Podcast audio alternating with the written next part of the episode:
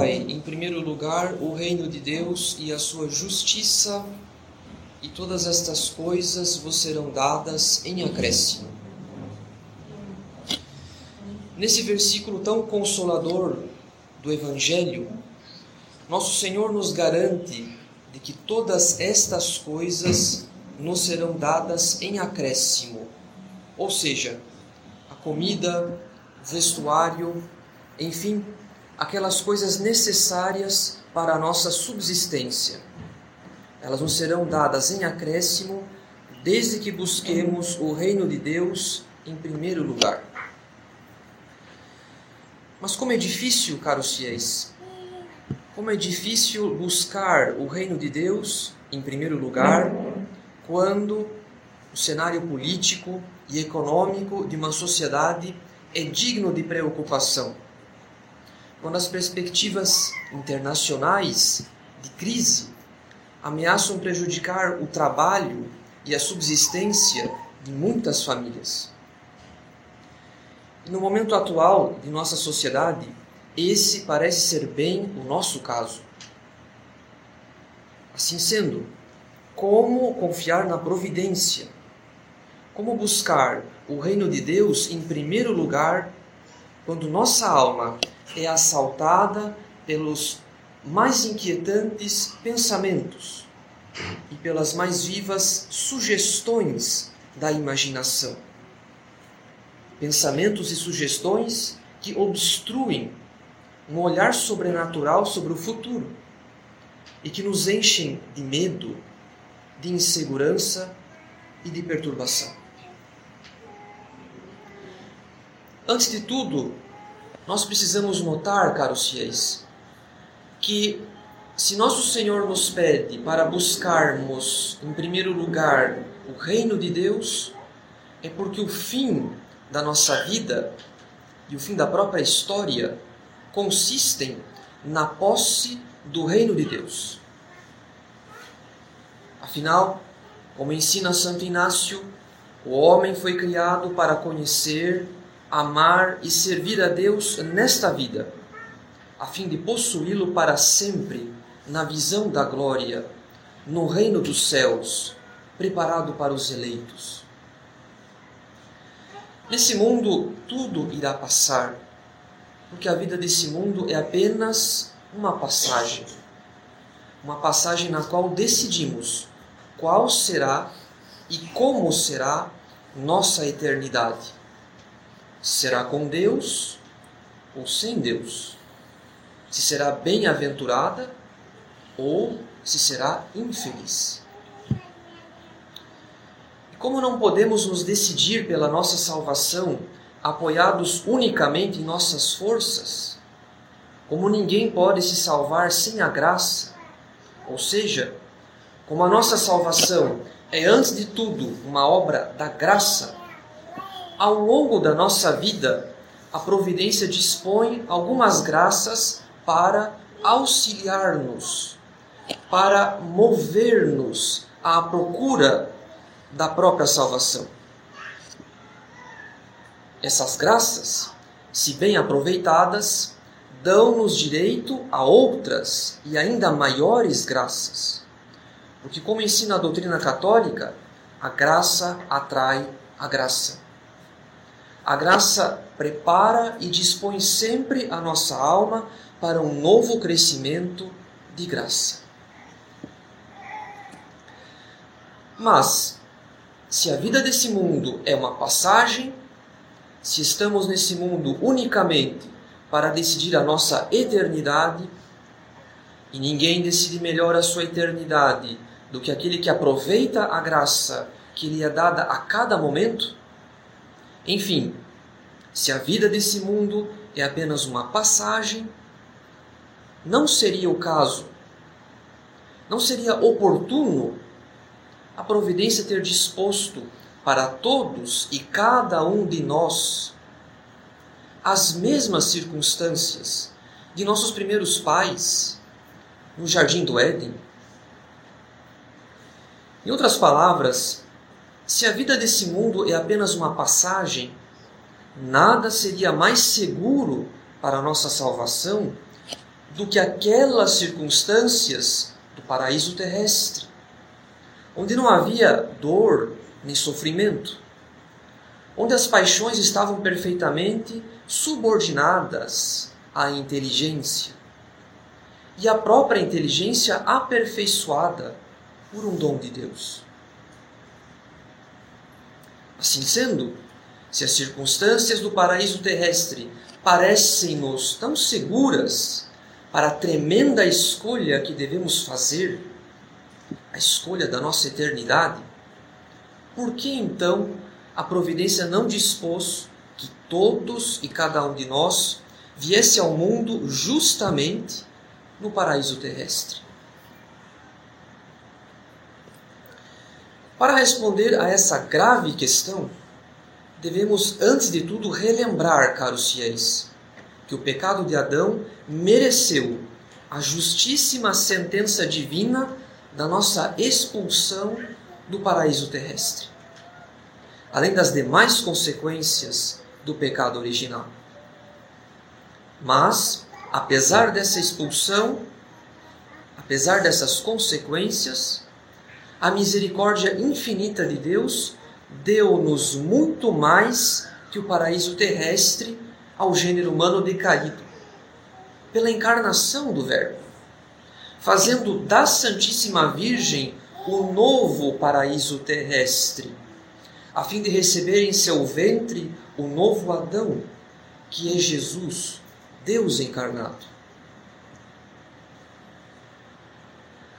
Essa conduta de Deus na encarnação do Verbo e na predestinação da Santíssima Virgem pode muito bem ser resumida naquele versículo de São Paulo, quando ele diz: Onde abundou o pecado, superabundou a graça. Isso quer dizer que quando Deus permite o pecado, é unicamente no intuito de revertê-lo em um bem maior. Porque o pecado lhe dá a ocasião de manifestar ainda mais a sua glória. Em cada pecado que Deus permite nesse mundo, ele manifesta, é verdade, a sua justiça. Porque o pecado merece uma reparação. Mas ele manifesta também a sua misericórdia ele mostra aos nossos olhos pouco crédulos o abismo infinito da sua misericórdia, tanto ao reconduzir uma ovelha perdida, quanto ao converter lobos e feras selvagens em cordeirinhos do seu rebanho. Então, esse é o sentido do pecado no plano da providência. Todo o mal do pecado será revertido na maior manifestação da glória de Deus no mundo.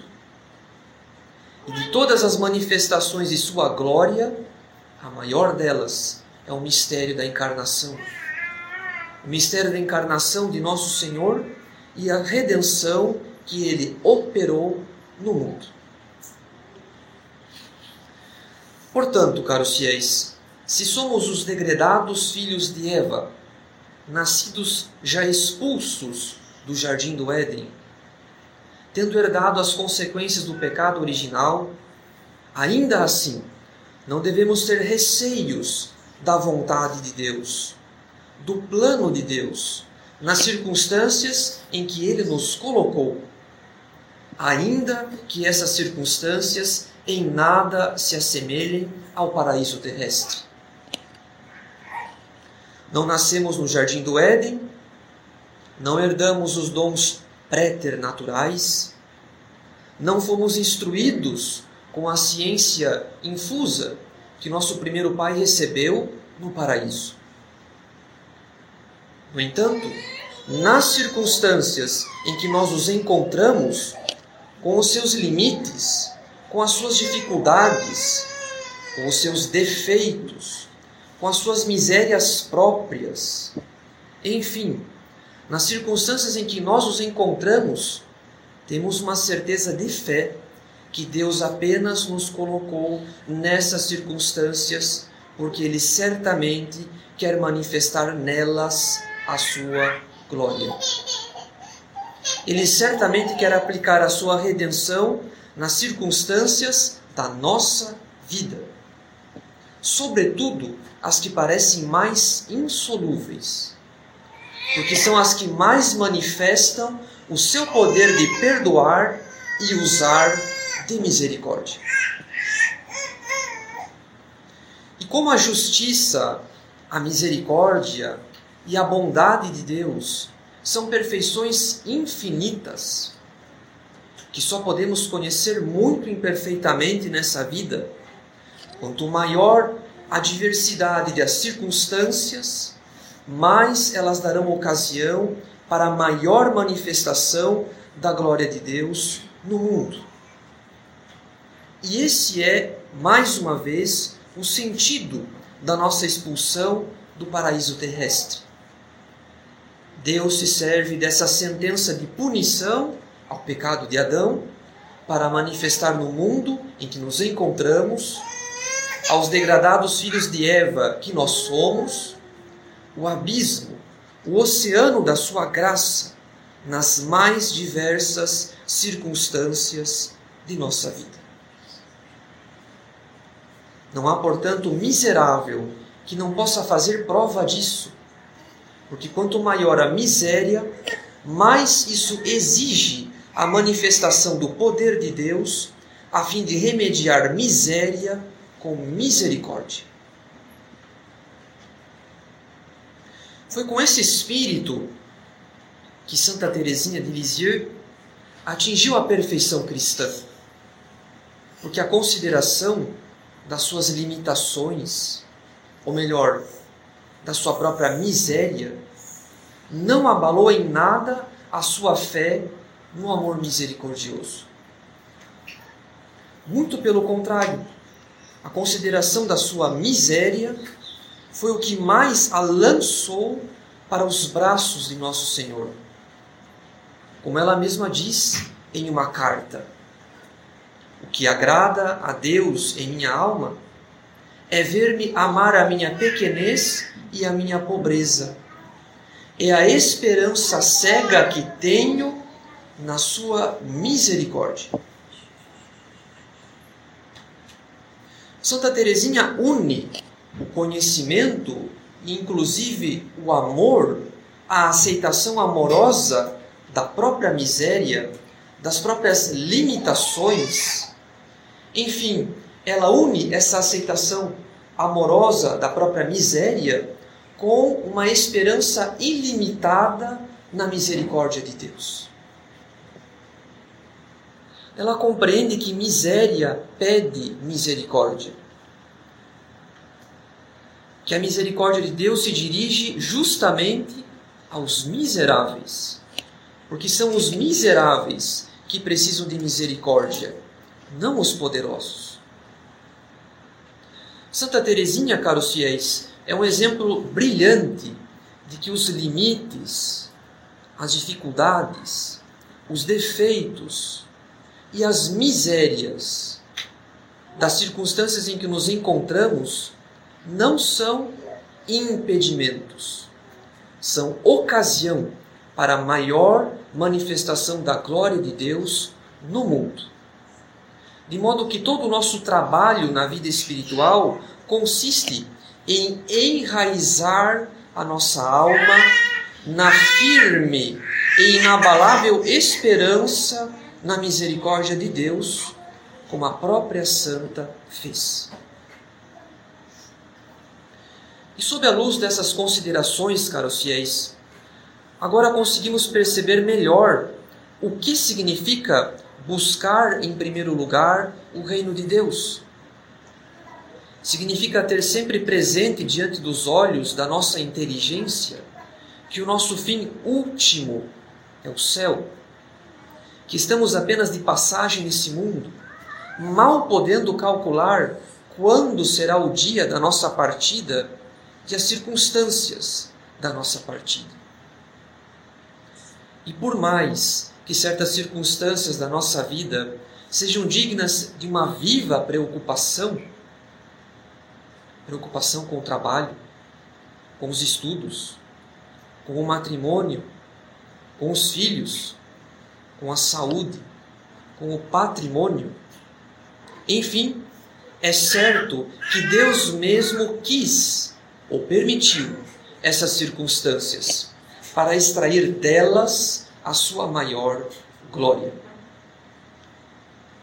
Então, se da nossa parte cada um de nós buscar em primeiro lugar o reino de Deus, isto é, se cada um de nós procurar a glória de Deus e a própria santificação nas circunstâncias em que nos encontramos, Deus mesmo não faltará com a sua ajuda. Porque Ele é o primeiro interessado em manifestar a sua glória. É por causa da sua própria glória que Ele quis ou permitiu todas e cada uma das circunstâncias da nossa vida. Por outro lado, caros fiéis, buscar, em primeiro lugar, o reino de Deus, ter esperança cega na misericórdia de Deus, porque, como já sabemos, é a nossa condição miserável que atrai a sua misericórdia. Enfim, nada disso significa que Deus irá remover de nossa vida que Ele irá remover de nossa vida todo e qualquer sofrimento ou dificuldade. Não é assim que a misericórdia de Deus age em nossa vida. A esperança cega que aprendemos em Santa Teresinha, para buscar em primeiro lugar e em todas as coisas o reino de Deus, significa que nosso Senhor pode tanto remediar um sofrimento quanto nos dar a graça de suportá-lo durante o tempo determinado pela providência para o nosso bem. Tudo depende da glória que ele quer extrair, que ele quer manifestar em cada uma das circunstâncias da nossa vida. Por esse motivo, caros fiéis, faz muito mal à nossa vida espiritual aquela discreta pretensão de julgar os desígnios de Deus. Quando pensamos, por exemplo, por que Deus permitiu isso? Por que estou sofrendo isso? Por que isso ainda não acabou? Para onde isso irá me levar? Dentre outros pensamentos. Esses pensamentos são contrários à esperança cega que aprendemos de Santa Teresinha. Porque, porque são próprios de quem só consegue buscar em primeiro lugar o reino de Deus se o próprio Deus lhe der garantias a respeito do modo como conduz a sua vida e a própria história. Há uma discreta pretensão nesses pensamentos, caros fiéis, porque, verdade seja dita, Deus não nos deve nada. Nosso Senhor nos pede unicamente aquela esperança cega que aprendemos de Santa Teresinha. Esperança muito adequada a um Deus que chamamos de Pai e que guarda em segredo os seus desígnios para obrigar-nos a pedir sem cessar em nossa vida que Ele nos cumule da sua misericórdia.